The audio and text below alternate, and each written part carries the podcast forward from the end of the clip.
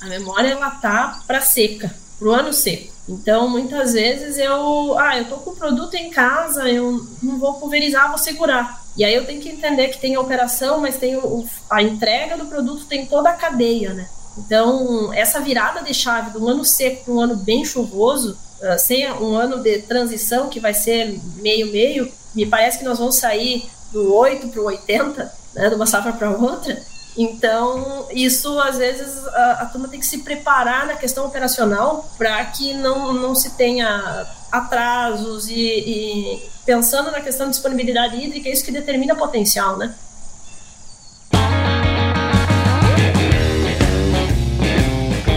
E aí, pessoa! Seja muito bem-vindo, muito bem-vinda ao Sumicast, o podcast oficial da Sumitomo Chemical, que tem como missão promover o bem-estar, oferecendo soluções sustentáveis para a produção de alimentos e a saúde da sociedade. E nesse episódio aqui, mais um dessa série especial que a gente está fazendo sobre o El Ninho, nós vamos falar sobre a relação desse fenômeno aí com a incidência de doenças. E para falar com a gente sobre isso, estou aqui com Mônica De Bortoli, que é diretora técnica da Fitos Stafit Brasil. A Mônica, vou comentar um pouquinho mais pra frente, mas ela já participou aqui do podcast, mas só pra você saber a credencial dela aí, engenheira agrônoma pela Universidade Federal de Santa Maria e possui mestrado e doutorado em engenharia agrícola, ambos pela UFSM também. Mônica, muito obrigado por estar aqui com a gente, seja super bem-vinda ao Sumicast. Novamente, né? Olá, coisa boa estar aqui de novo, Paulo. Tudo bem? Legal. Olá, pessoal. Como o Paulo comentou, eu sigo diretora técnica da Estafite, né? Antiga Fitos, ou estamos na transição, estamos na transição. né? Então, a Fitos foi adquirida pela Estafite, uma empresa multinacional de pesquisa. Ela é um grupo francês que adquiriu a Fitos, a Promip e mais duas empresas de regulatório no Brasil. Nós seguimos aqui Paulo, é, na mesma a... função. A labuta continua a mesma, né, Mônica? Segue. Como diz o gaúcho, segue o baile. Segue o baile. Legal. E, e, assim, o interessante é que é, você participou do episódio número 12, né? Então, provavelmente foi no primeiro ano ali do Sumicast. Sim. Tiveram essas mudanças, mas uh, o que mudou também nesse período foi o clima, né? A gente agora vem de duas ou três safras aí de, de, de laninha, né? Agora chegamos numa, numa de tipo, uma safra que está apontando é um linho pra gente. E até no episódio anterior aqui, Mônica, a gente conversou com a Desirê, né, que é meteorologista. Ela trouxe aí várias situações que podem acontecer nas mais diferentes regiões produtoras de soja aqui do Brasil. E eu imagino que com todas essas mudanças, essas diversas condições que vão acontecer aí, determinadas doenças elas sejam favorecidas, né, dependendo da, da condição climática, né? O que que a gente pode esperar dessa safra aí próxima que você está enxergando especialmente no que diz respeito às doenças? O que, quais doenças a gente precisa ficar de olho aí, Mônica? Bom, o que a gente tem observado, né? Então, o histórico ele é muito preocupante porque nós viemos de duas safras muito secas. Especialmente duas aí no secas, sul, né? Duas secas muito diferentes e muito parecidas. A, a, o déficit hídrico foi muito grande. Uh, 21, 22 um pouco mais quente, 22, 23 não tão quente, mas com uma seca mais prolongada. Então nós tivemos aí novembro, dezembro e janeiro a baixa de chuva. Em 22, o março foi mais chuvoso que o nosso março de 23. Então foi houveram diferenças na ocorrência de doenças mesmo nos anos secos. 21 22, uma pressão de manchas muito mais agressiva. O estresse que as plantas foram submetidas foi muito grande. 22, 23, uma pressão um pouquinho menor de manchas, mas a ferrugem entrando forte em outros estados, porque regionalmente falando, pensando na safra 22, 23, nós tínhamos já em setembro ferrugem na Bolívia, em novembro nós tínhamos ferrugem no Paraguai, e aí, janeiro, fevereiro, ela explodiu no Paraná. E nós não tivemos ferrugem no Rio Grande do Sul porque não choveu. Onde choveu, que foi o litoral, nós tivemos pressão de ferrugem desde o mês de fevereiro nós temos a safra 23-24 se desenhando para um cenário de novo parecido para a ferrugem. Bolívia já com chuvas, né? provavelmente entrada de ferrugem, e aí, regionalmente falando, nós estamos construindo uma condição novamente que tem essa, essa transferência de inóculo de uma safra para outra. O que, que pega no Rio Grande do Sul, pensando no sul? Esse inverno de El Ninho, mais quente, com mais umidade nós vamos ter soja voluntária no campo com uma condição mais favorável de ponte verde de uma safra para outra. Que essa é a grande preocupação nossa. A capacidade da ferrugem de conseguir iniciar a epidemia mais cedo. Então, diferente de 21 e diferente de 22, o novembro vai ter mais umidade. Uhum. Então, nós temos um risco maior para a entrada da ferrugem mais cedo. Qual outro cuidado que nós devemos ter? A questão de mofo branco para as áreas de altitude. As áreas que estão acima de 600 metros e até áreas que estão até 400 metros, se eu tiver muita umidade, eu começo a ter uma favorabilidade maior à ocorrência do mofo. Ah, mas dois anos seco, o que que acontece? O inóculo, que é o escleródio, ele se mantém no solo. Uhum. Então não teve condição para emergir a potássio, não emergiu, mas no que eu tiver a condição, eu posso voltar a ter problemas com o mofo. Então, qual é o grande desafio? Nós viemos de duas safras que se aplicou menos fungicida e que se esperou muito a questão de, de, de aplicação, porque o, o que preocupa o produtor? Potencial produtivo. Né? O investimento está relacionado ao que a lavoura tem de potencial. O risco do ano chuvoso é essa indefinição da inicial programa de aplicações, que muitas vezes, quando eu tenho muita chuva, eu tenho uma questão operacional que afeta o momento de aplicação também. Sim. E a chance de nós perdermos o timing da melhor, do melhor momento para aplicação, ele pode ser grande num ano mais chuvoso, porque Verdade. nós não vamos ter uma condição tão, assim, vários dias para poder aplicar, nós vamos ter que ir aplicando na janela das chuvas né? uhum. que vai ser, pelo que se vê, que está se desenhando novembro e dezembro com bastante umidade. É, e, acho que essa questão do sul ela é interessante, né? Porque assim, é, você, você sabe muito bem disso, né? A gente vem de duas secas e agora outro fenômeno, né? Tem, tem várias coisas que vão acontecendo e que a gente tem que ficar alerta, né? E, e, e essa condição em específico que você comentou, né? Porque assim, não é somente a incidência, mas também a operação, né? Porque assim, num período de chuva como esse, cara, é, é difícil entrar na, na, na, na, roça, né? Para você poder fazer ali as aplicações. Então tem que estar tá muito bem preparado nesse sentido, né? Não só do ponto de vista técnico, mas operacional ali no, no dia a dia, né? E tem alguns pontos, né? Que nós temos que considerar a memória, né? A memória, ela tá para seca, pro ano seco. Então, muitas vezes eu, ah, eu tô com o produto em casa, eu não vou pulverizar, vou segurar. E aí eu tenho que entender que tem a operação, mas tem o, a entrega do produto, tem toda a cadeia, né? Uhum. Então, essa virada de chave do ano seco para um ano bem chuvoso, uh, sem um ano de transição que vai ser meio-meio, me parece que nós vamos sair do 8 para o 80, né, de uma safra para outra. Sim. Então, isso às vezes a, a turma tem que se preparar na questão operacional para que não, não se tenha atrasos e, e, pensando na questão de disponibilidade hídrica, é isso que determina potencial, né? Uhum. Então, para um ano de alto potencial, nós não deixarmos soja no campo. Esse é o grande desafio. E assim, o, o Mônica, óbvio, né? Todas as regiões são importantes aí, né? Centro-Oeste, Sudeste, Sul, né? E eu acho que o Sul vem aí de, dessas duas safras que você comentou bem, bem complicadas em termos de seca. Agora a gente vai entrar nesse, nesse período agora que provavelmente vai ser um pouco mais chuvoso. Mas, por exemplo, assim,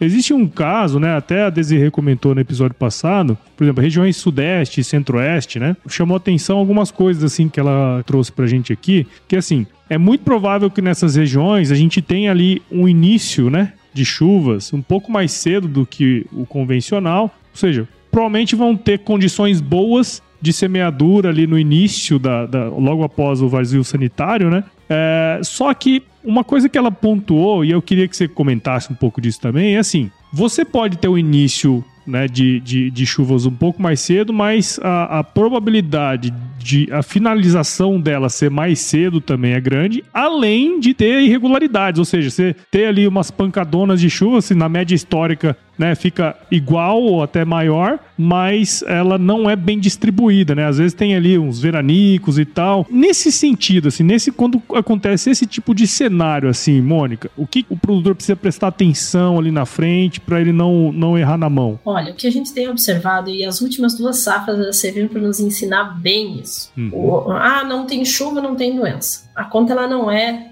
Nós não é estamos é falando assim, de biologia. Né? Ela não é tão simples. O que, que nós temos que entender? Então, nós talvez tenhamos um período, aquela chuva para arrancada da semeadura no cerrado, uhum, uhum. e aí aquela cortada de chuva. E essa, essa oscilação de umidade no solo leva a planta a um estresse hídrico bastante significativo. E a safra 21-22 elas nos mostrou exatamente isso. Ah, era quente, era seco. Então, ah, não vai dar doença. Não, o que, que aconteceu? Não deu uma pressão de ferrugem. Mas a mancha entrou uhum. muito forte. Então, qual é o ponto? A preocupação é, eu semeio a soja, dá uns 20 dias de veranico, ela para, e eu seguro as aplicações. Aí chove, e essa planta acumula graus dias, só não evolui. Uhum. Quando eu tenho umidade, ela cresce muito rapidamente. E é aí que às vezes a gente corre o risco de perder o timing de aplicação para proteger bacheiro, pensando em manejo de manchas. Entendi. Então, para quem está no Cerrado, Sudeste, a pressão de manchas, e aí nós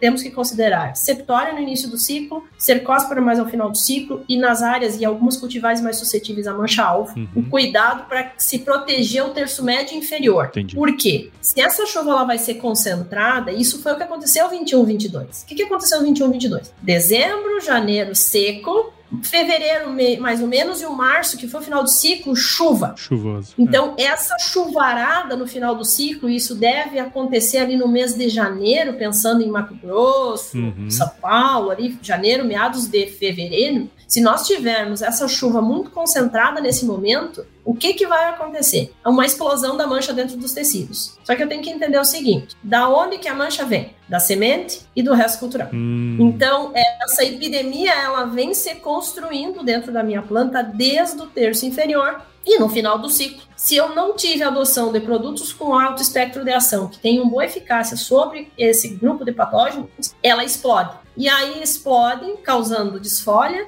causando perda de massa de grãos e principalmente se transferindo para a semente e sendo problema na semente do ano que vem, tá? Uhum. Então, o, o, qual é o. Muitas vezes a gente tem esse raciocínio: ah, eu vou semear mais cedo. Eu vou sim ter uma vantagem estratégica para o manejo de ferrugem, porque eu vou utilizar o princípio de controle chamado escape. Uhum. Quando o inóculo começa a se aumentar, eu já estou colhendo, já estou tirando a soja do campo, né? Porque nossos uhum. cultivares de ciclo precoce, rapidamente eu consigo uh, colher, né? Uhum. Então, janeiro, fevereiro tá colhido e, eu, e é nesse momento que a ferrugem começa a evoluir. Tá? Pensando em Rio Grande do Sul, eu tenho de novo um milhão e meio de hectares de trigo. Então, o que, que vai acontecer? Essa área vai automaticamente jogar a janela um pouquinho para frente de uhum. semeadura. Em função dos últimos dois anos de seca, as cultivares de ciclo precoce reduziram um percentual grande a adoção. Eu migrei para cultivares de ciclo médio. Então, eu tenho janela de semeadura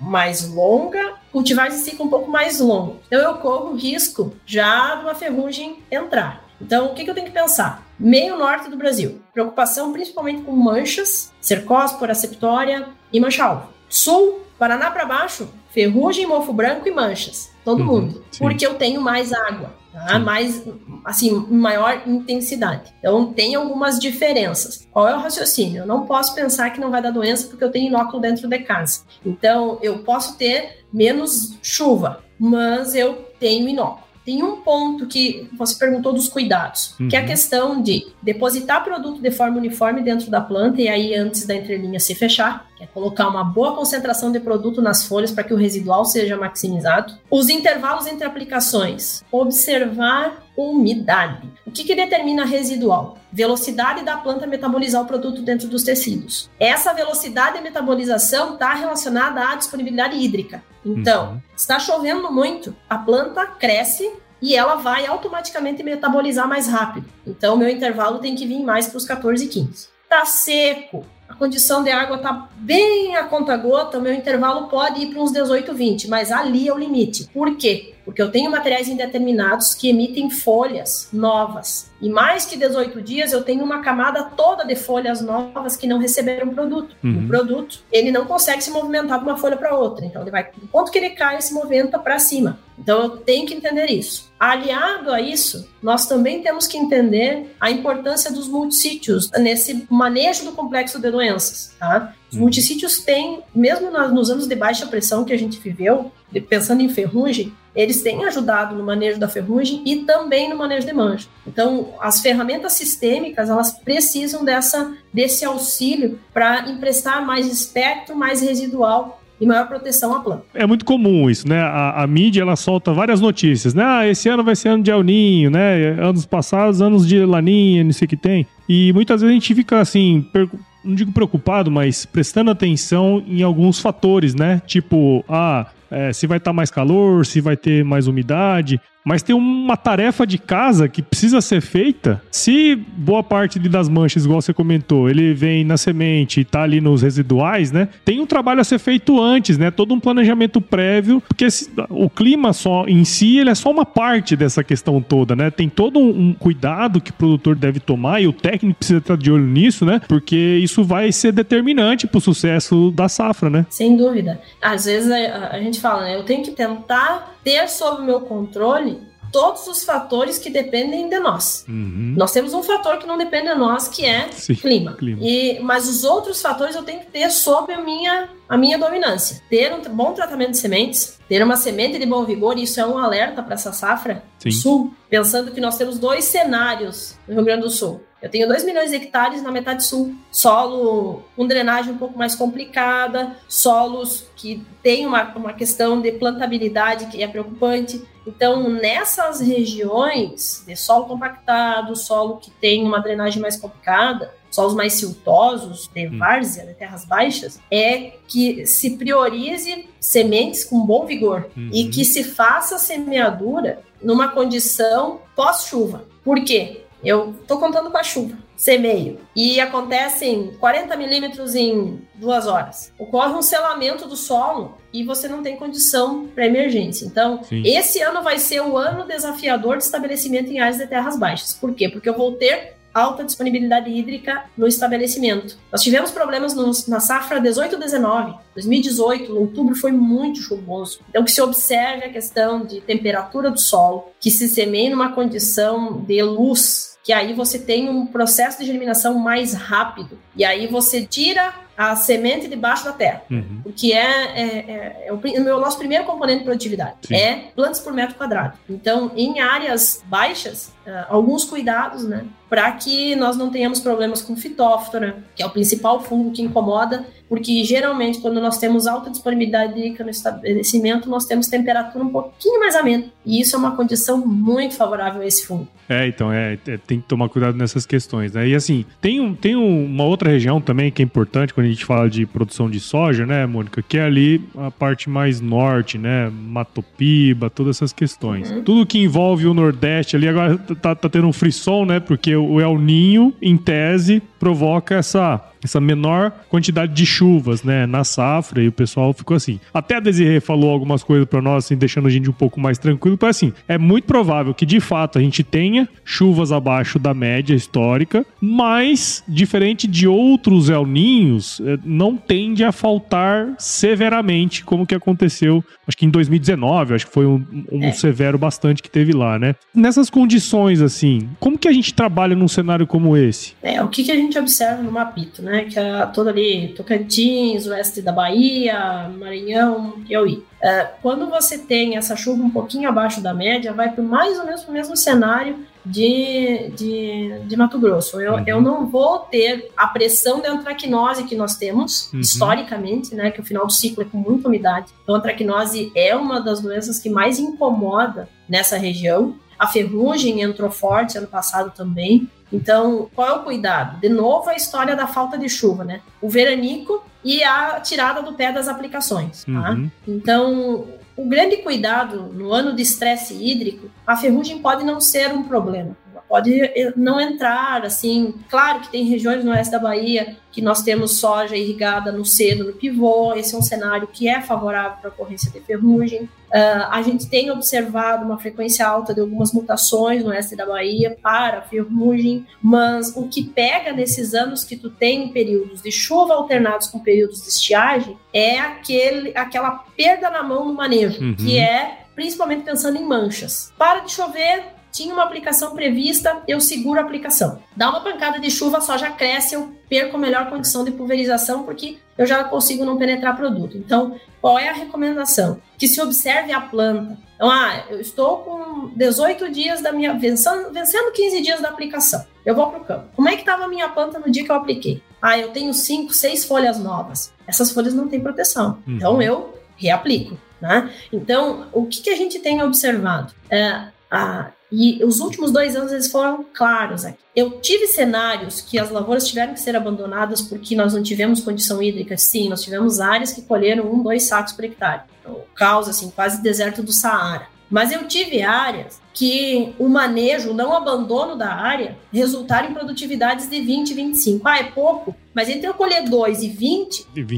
20. É uma diferença bem grande, né? Então, Inclusive. o que, que a gente precisa entender? Que o fungicida tem um papel dentro dos tecidos que transcende controle. Tá? A questão fisiológica de estrubirulinas, de carboxamidas, de mancozeb, ajudando a planta a passar por esses períodos de estresse de forma fisiologicamente mais tranquila, aproveitando melhor água, aproveitando melhor nitrogênio e ajudando que a senescência seja retardada dentro dos tecidos. Então, o fungicida tem um papel importante. Então, o grande cuidado no mapito também vai ser com manchas, uhum. que tendem a incomodar mais do que a própria ferrugem, né? Porque eu não tenho uma frequência de chuva tão significativa. Tirando aquelas questões que você comentou das áreas irrigadas, né? A, a grande preocupação tem que ser, obviamente, com manchas, né? Mas é Sim. legal esse último ponto que você colocou aí, né? Porque, assim, é, não se pode, em situações como essa, abandonar o manejo, né? A, a, porque, assim, no fim das contas, a gente precisa ter uma produtividade mínima ali para a gente dar uma rentabilidade, né? Então, se você abandona esse negócio igual essa, essa situação em que você tá ali para fazer outra aplicação, tem, sei lá, seis folhas novas ali que não tem essa proteção,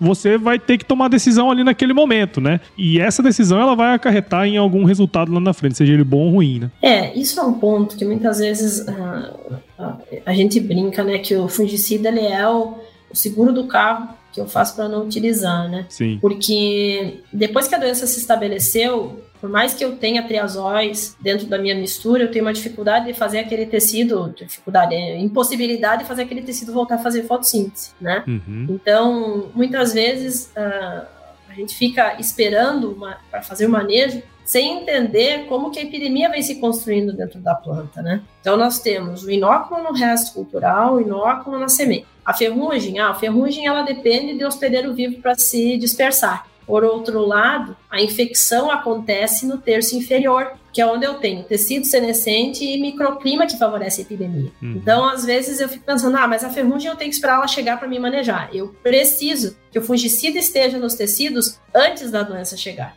Então, eu, eu tenho que ter uma condição de tecnologia de aplicação que favoreça uma boa distribuição de ingrediente ativo dentro da planta. Exatamente. E muitas vezes, se eu espero 70 dias para fazer a primeira aplicação, eu deixo muito tempo a minha planta desprotegida. E aí, um, um alerta para as áreas de cerrado, onde se adotam cultivares de ciclo precoce. Tá?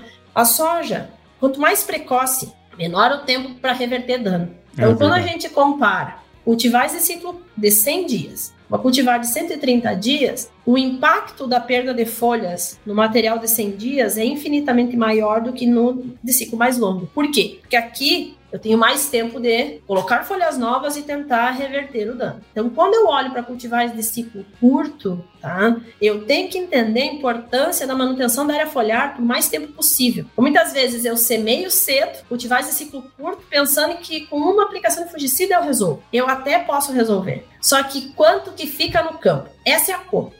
Muitas uhum. vezes, eu tenho as minhas parceirinhas testemunhas aqui, né? Eu sempre tenho minha testemunha, né? Que é o Sim. controle negativo, que eu não tenho fungicida e todos os tratamentos. O produtor muitas vezes não tem isso dentro da área dele. Então, ele colheu 65, olha, para se cultivar de ciclo curto, tá ótimo. E será? Se tivesse feito uma aplicação a mais, que te custa meio, oito, um saco por hectare, será que não tinha vindo para dentro do bolso cinco, seis, sete sacos a mais? Uhum. Então, muitas vezes, gente, é o que fica no campo.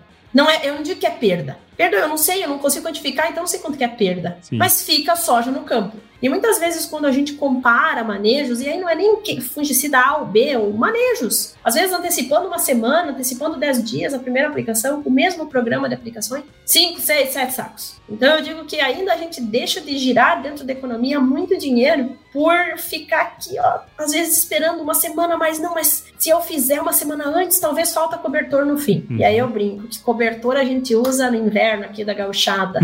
Nós estamos falando de biologia.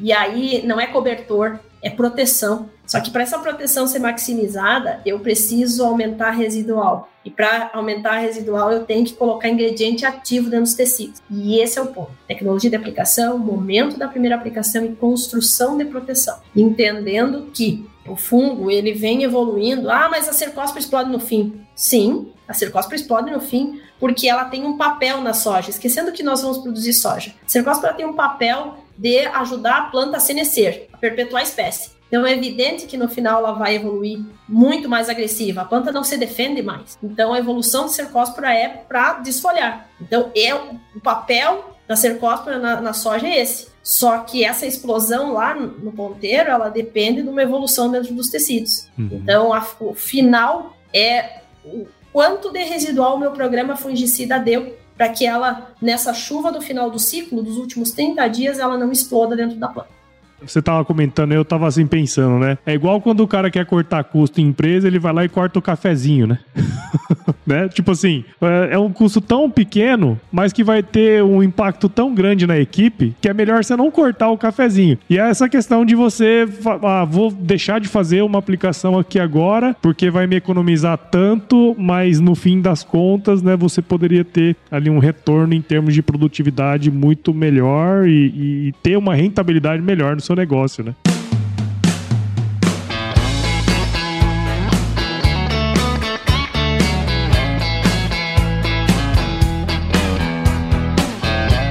Muito bom, então assim, fechando, assim, pra gente terminar com aquele resumo, né, do que nós conversamos hoje aí, Mônica. Sim. Sul, Sudeste, Centro-Oeste, Norte, como a gente se comporta aí ao longo dessa safra próxima em termos de proteção aí das plantas, cara? Antes da gente fazer o fechamento, faltou um ponto. Ah, legal. Uh, nós temos alguns estudos que mostraram algumas mutações novas na ferrugem. Ah, ah isso que preocupa a nível, a nível de Brasil. Houve um comunicado do FRAC Brasil, em maio, uh, com uma nova mutação identificada a VC30A, que confere perda de sensibilidade aos triazóis. Mais uma mutação. Tá? E aí, né, os terroristas, acabou os triazóides. Não, não acabaram os triazóides. Mas nós vivemos um processo de pressão de seleção sobre a população de Phacopsora pachyrhizae, que é o fungo causador da ferrugem. Né? Então, nós no manejo temos um papel importante para que a gente mitigue esse risco dentro das nossas áreas comerciais. Tá? Então, primeiro ponto, escape, essa semeadura antecipada com cultivares de ciclo precoce. Isso é uma das formas de nós termos um manejo, implementando um dos principais princípios de controle de doenças, que é o escape. É eu ter o, o ciclo da soja fora do ciclo de produção de, de inóculo do fungo. Pensando em cerrado, isso tem sido muito efetivo. Fazer o sanitário, que é a não manutenção de plantas voluntárias na safra, na entre safra, desculpe, e algumas estratégias de manejo. Rotação de ingredientes ativos dentro dos tecidos, dentro do, dos programas fungicida, um, uso de misturas com mais mecanismos de ação. Então, isso ajuda no manejo. E o que, que nós temos observado? Nós temos aí proteoconazole dentro do mercado, o tebuco tebuconazole voltou a performar. Então nós temos ferramentas, temos novas carboxamidas no mercado, então ferramentas existem. O ponto é que eu preciso entender que todas dependem da planta para serem, para serem absorvidas e terem maior eficácia. Mas pensando num fechamento. Nós temos um risco maior no sul do Brasil para ferrugem, pensando que nós vamos ter mais disponibilidade hídrica, que nós temos um inverno mais ameno, que nós teremos uma janela de semeadura um pouco mais longa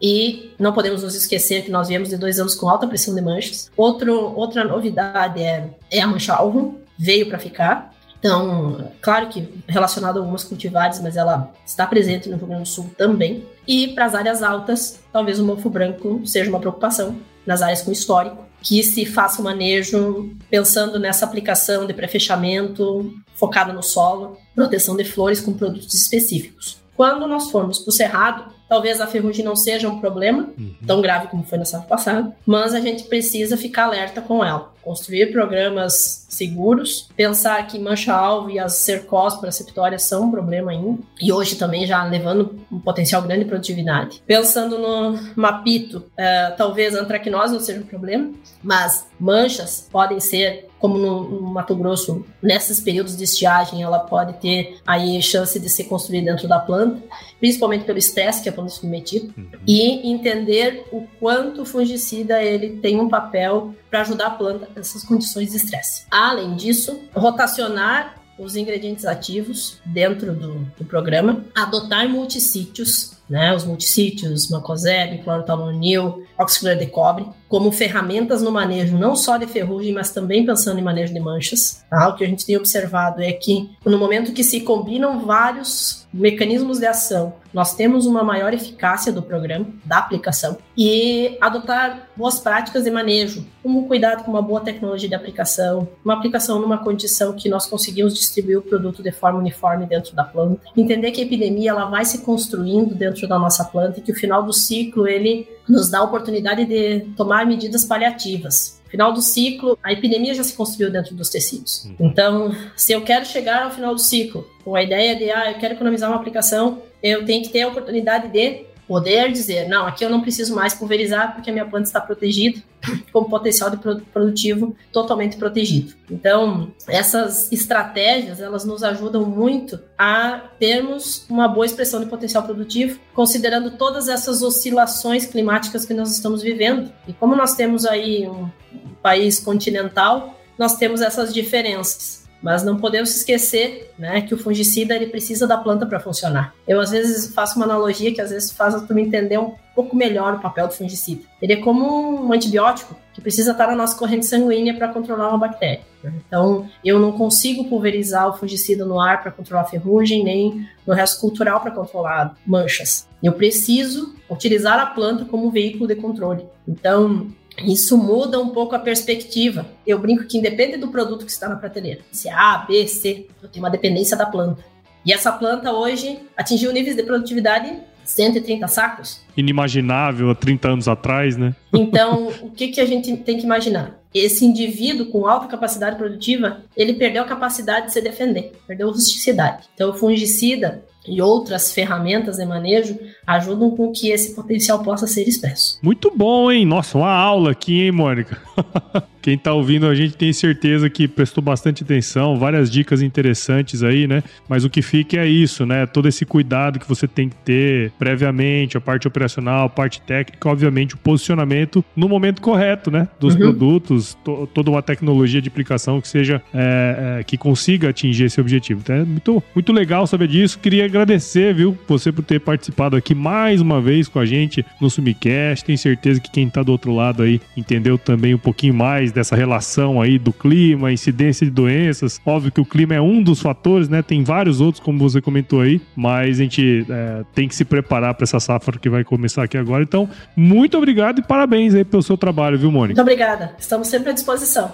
Boa safra. É isso aí. Com, se Deus quiser, altas produtividades para todo o sul e para o resto é do Brasil isso também. Aí. É isso aí, muito bom. E conta pra gente aí, Mônica, pra quem quiser seguir o trabalho de vocês, onde que a gente pode encontrar? Nós temos as nossas redes sociais. Hoje vocês vão ver, vão acompanhar a transição das marcas, né, para Stafit. Então uhum. nós temos o nosso site, nós estamos no LinkedIn, no Instagram, nós temos uh, o nosso seminário Stafit, Pitos Stafit, que aconteceu agora no início de julho e ano que vem acontecerá em Campinas. Então, então aí a gente vai poder se encontrar e trocar informação novamente, tá bom? É isso aí, muito bom. Legal, e para você que ouviu até agora aqui esse episódio, tenho certeza que você viu o valor, obviamente, porque você tá aqui escutando a gente até agora. Então, considere compartilhar esse episódio aqui com alguém que vai se beneficiar desse conteúdo que a Mônica trouxe pra gente aí, que vai ser essencial para essa próxima safra que tá começando, tá certo? Então, se você curtiu, compartilhe com alguém o Sumicast,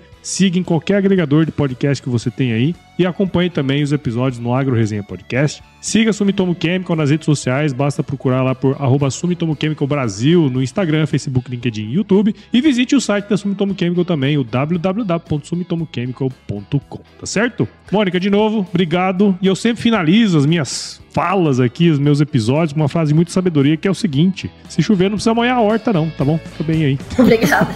Fique bem. Bom ditado.